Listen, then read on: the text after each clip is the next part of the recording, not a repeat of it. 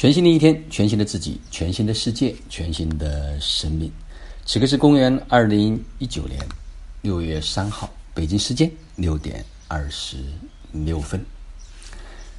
昨天去到了传说中的大红袍的木树，实际上真的就像导游讲的，嗯，非常的不起眼。你不去，你可能会遗憾终生；去了，你可能会终身遗憾。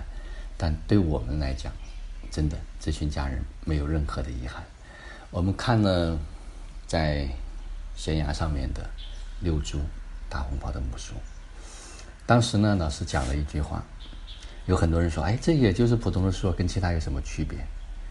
老师就说：“如果你愿意寂寞的待在那地方三百年，会是一个什么样的结果？”实际上。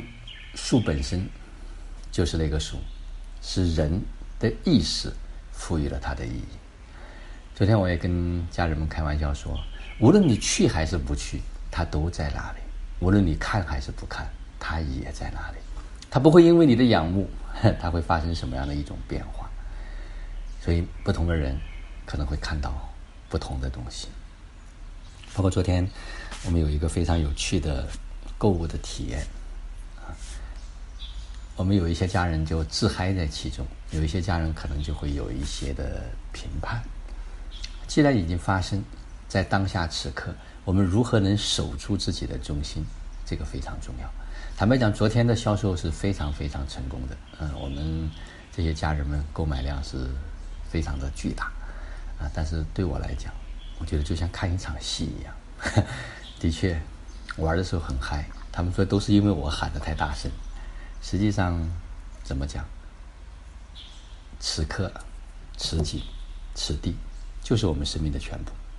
啊，昨天下午的总结和问道啊，也非常的精彩。有家人们说，两天的行道对众和根理解更加深刻了。当我在不确定的时候，如何加强内心的确定性，不受五音五色的干扰？老师回答说，剩下的六个山，每次去呢，都会有一个问道和行道，有一个主题。那么这一次武夷山的主题呢？就是重生，这实际上有两层意思，叫先重生，因为这个字是多音字，重视啊才能重生。你有没有找到生命中真正愿意扎根的呢？怎么样不被诱惑？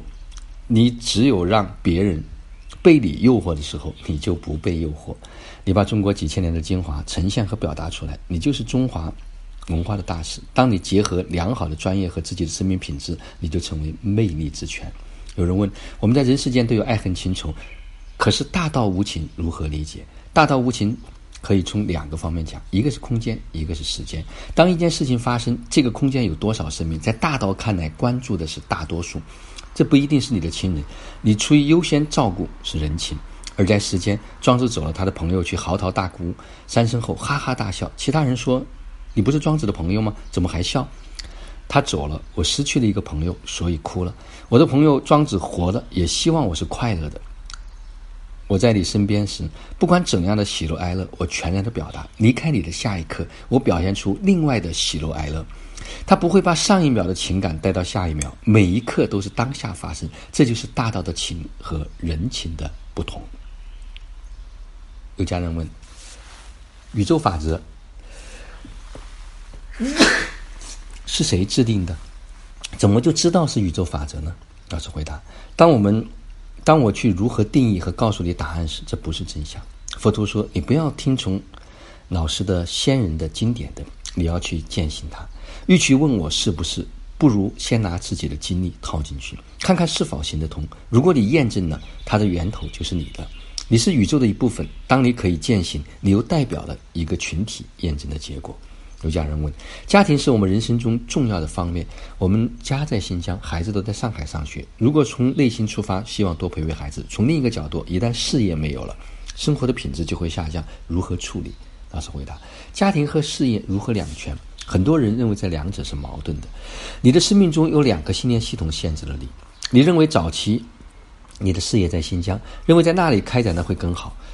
越是在创造很好的过程中，你越是有能力在。任何其他地方播种，你可以立足新疆，站在全国的思维思考，哪一部分是可以复制到全国，贡献给其他城市的，你就有可能吸引这样的因缘。你认为事业必须是从零到一，你必须你自己必须亲力亲为。如果你真的把你的做的事儿变成系统和一个模式，你的事业就具备了全国的基因。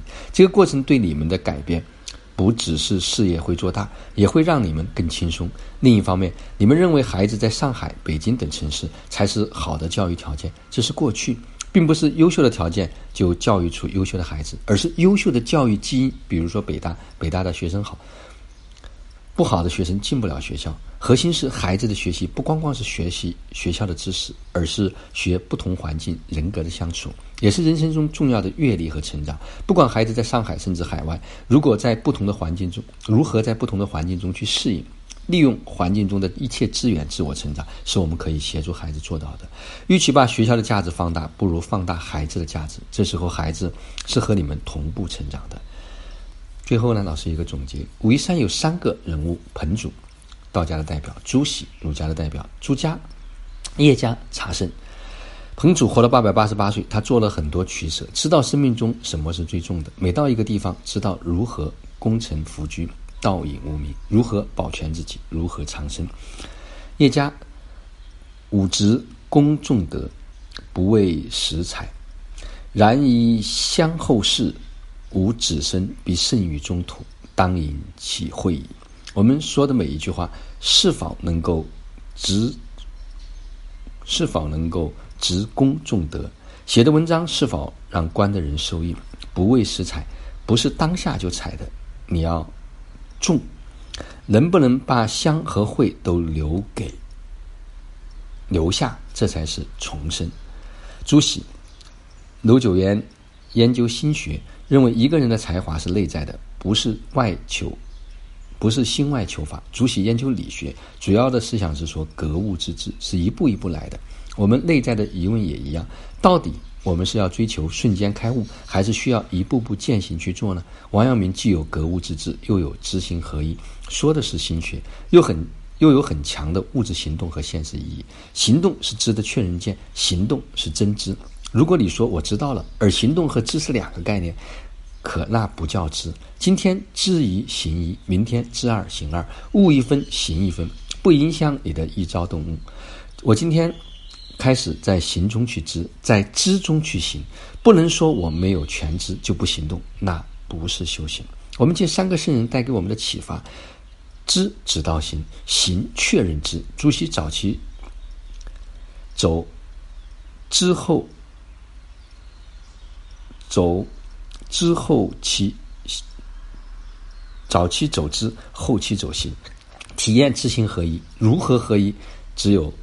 执公重德，不为私财，对自己有益，对别人有益，必将宜香后世。就像我们观大红袍时，手干净，不该拿的不拿，只执公重德；眼干净，眼里不只只盯着钱，而是能看清世间正道；心干净，带着一颗清净的心，行走世间。只有这三者都干净了，这样的茶人才做出的。做出的茶才能通仙灵。祝愿我们的家人带着好的水土和美好的收获，滋养自我，并滋养身边的每一个人。今天呢，就结束了完美的武夷山的活动。行到武夷山，观影大红袍，完美收官。好了，就让我们每一天、每一刻、每一分、每一秒都活在爱、喜悦、自由、恩典和感恩里。